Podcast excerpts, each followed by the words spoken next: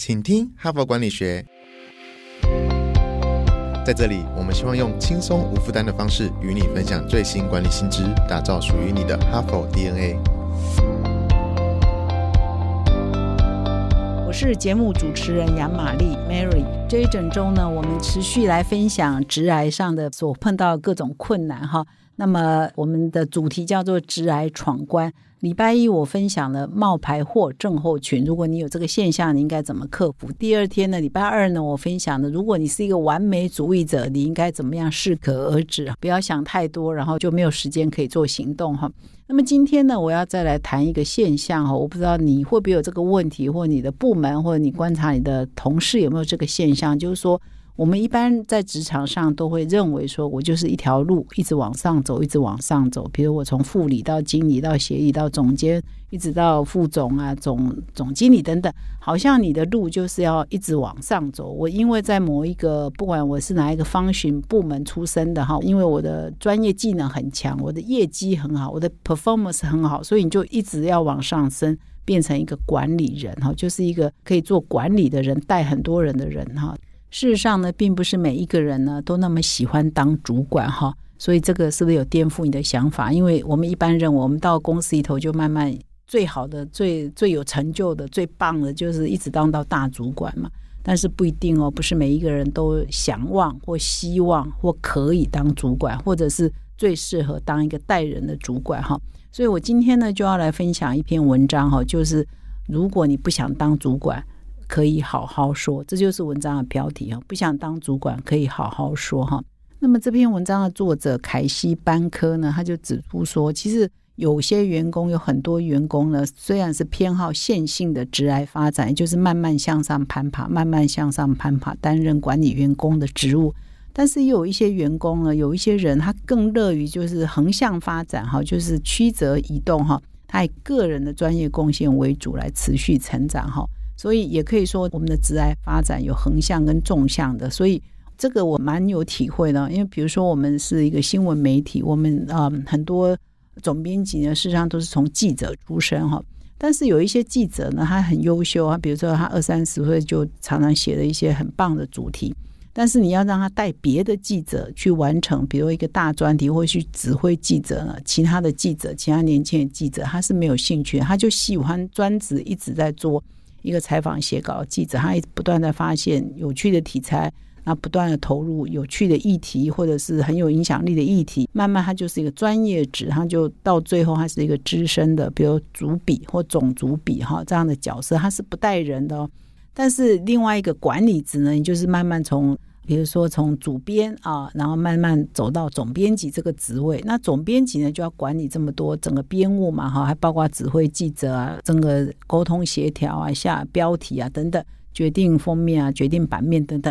所以很多总编辑事实上是还没有空出门的，因为他管理内部这么多人，这么多事哈。在我们这个记者圈，就会变一个专业职，一个是管理职哈。那么，同样的，我想在很多其他的领域也都是一样，可以分成专业职跟管理职。这篇文章蛮有趣的，他一开头也指出来说一个是非题，让读者来选哈，就说在职涯中成功的唯一途径是成为主管嘛哈。那当然，这个题目我刚刚已经有前提，已经说了一些背景，你一定知道，当然不是嘛哈。所以呢，这篇文章是在想说，事实上在很多公司会碰到一个情况，很多部门会碰到一个情况，就是说。比如说，依据组织的发展，他现在需要一个比较资深的人来带领比较新进的员工，或者是比较菜鸟员工。但是呢，你会发现说，你想要提拔那一个资深的人呢，诶，很奇怪哦。你你你，比如说你要升迁他，他不愿意耶。比如说你可能职位升迁，那薪水增加，然后当然他要负责督导一些，比如说一个小组三四个人、四五个人，当然一定从最基层开始嘛。他会说我不要，我不要带人。然后他拒绝升迁啊，或拒绝这个机会哦，那你会觉得很奇怪嘛？但事实上，像我就也碰到过好多次这样的状况，就是他宁愿他去做原来的工作，因为事实上带人呢，其实也蛮累的。我也知道，就是带人，你知道有一个同事情绪不好，你要照顾他，他有什么问题，你要帮他解决，然后他有时候可能会。有一些，比如说对办公室的公平啊，对办公室的制度啊，对办公室的很多很多事，他可能看不满，你还要安抚他，或者是你还要跟他沟通哈。所以待人呢，其实是除了说你不要只看他威风那一面，其实他也会耗掉很多你的力气啊，或精力啊，或者是说有时候你我知道很多人有一个心情，很多主管有一个心情，就是说，哎呀，我来做比较快了，我把你教会的，不知道教到什么时候哈，所以也有会有很多的挫折，除了是说有情绪的问题哈，有人要闹离子你要处理啊，还有包括专业的问题，你会觉得说很多事情呢。自己来做比较快哈，所以很多主管就会陷入了这个情况。所以表面上看起来，哎，你是升官加薪，事实上你要付出很多的代价哈。所以有些人他就是想清楚，他觉得我不适合当主管。其实很多人他会觉得他不适合，为什么他不适合？不是说他不努力哦，不认真哦，或者是呃对工作没热情，而是他本身就可能不喜欢去指挥别人哈。那么我也发现有一些呃有一些人呢，他刚担任主管的时候呢，他其实也都不好意思指挥呃下面的同事哈，甚至很多事情都要先用请问的啊，你有没有空啊？啊，你可不可以呀？所以想到这些，就很多人会兴趣缺缺，对这个机会来临呢，他就会兴趣缺缺哈。所以这篇文章就是来教你说，如果你此刻有一个升迁的机会，而你呢兴趣缺缺，你不想，不管你是什么原因让你不想了哈。所以这篇文章就说啊，有的时候你拒绝升迁是会得罪上司的，因为他现在就需要一个人来做主管，他现在就需要有人来帮他带薪进员工啊，带比较之前的或比较菜鸟或绩效比较差的员工。啊，明明你绩效很好，可是然后他也想，他也认为说他要培养你，他要栽培你，送你去训练，可是你就是抵死不从，不愿意。那这个时候你怎么说哈？你怎么跟你的主管沟通哦？那么怎么沟通呢？这边又提出一个重点哈，是上 HBR 的文章常常都有很多好图，一二三四五这一篇文章也不例外哈。那么第一个呢，重点就是要清楚跟直率的沟通哈，就是说你就是他很清楚的告诉你的主管，为什么你不想要。去带人哈，那么同时呢，你也可能要告诉你的主管，你自己的心中已经有一个，比如说你的职涯的发展的路径，那你的偏好是怎么做？你想要做哪一种角色哈？你的职涯的发展是怎么做？这中间不包括带人当主管哈，而且事实上你可能不要到。比如说，我们常常会有定期的绩效评估嘛，哈，考量嘛，对不对？你可能在平常的时候，你就要让你的主管清楚理解，说你可能在未来一两年内、两三年内，你不考虑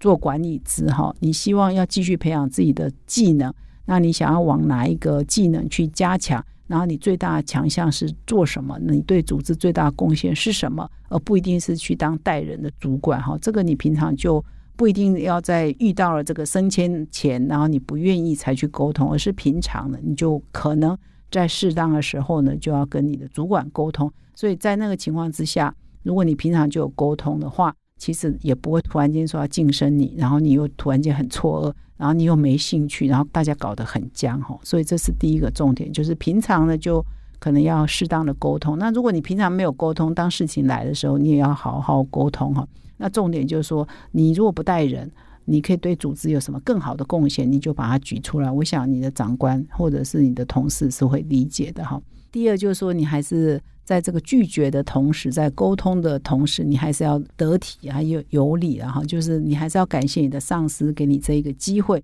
然后呢，才说明说为什么这个不是你想要的机会。就是说，第一点是讲说你要好好沟通，第二是在讲沟通的。的态度了哈，跟应对进退的态度哈，这是要注意的。第三个就是在沟通的时候，你还是要拟定一个为什么拒绝的理由，而这个理由要非常强而有力哈。你可以先告诉你的经理啊或主管说你需要一些时间考虑哈，然后再花一两天准备啊为什么拒绝理由。然后如果你拒绝的话，你也可以说明，其实跟前面都有一点呼应了相关，就是说你继续留在目前的职务跟部门。最终对公司是是最有利的哈，所以你就要去把这些前因后果跟道理把它讲清楚哈。而且呢，就算你没有升迁呢，你也要表示说，对于你目前啊主管或部门或公司所面临的问题呢，事实上就算你没有升迁，你也是可以扮演某一个角色去协助啊公司来解决这些困难哈。所以一定要展现出你是乐于帮助的。公司现在有困难嘛，或部门现在有问题嘛，你就算是不当主管。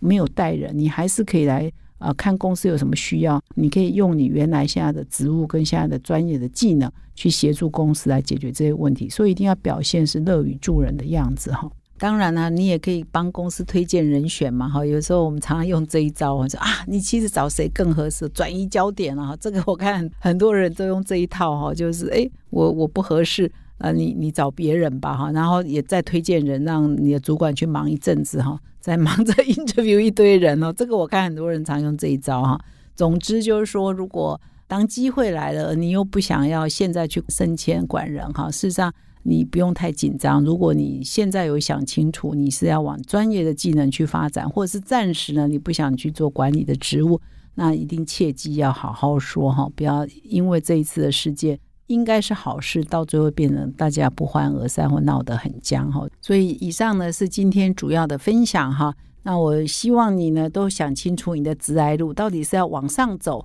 还是横走啊？是走专业职还是管理职？哈，事实上各有一片天哈。你只要想清楚，那也符合你的性格啊，符合你的人生的规划，都祝福你发展的很好。那么最后呢，感谢你的聆听。如果你喜欢我们的节目，请你现在就订阅这个 podcast，并且到我们的说明栏成为我们的 Hard Part 的听众，你就可以收到第一手的消息。感谢你的收听，我们明天再相会。从团队到个人，管理的大小事都是 HBR 的事。现在就上 triple w 打 HBR Taiwan 点 com 订阅数位版，首月只要六十元，让你无限畅读所有文章，向国际大师学习。现在就开始。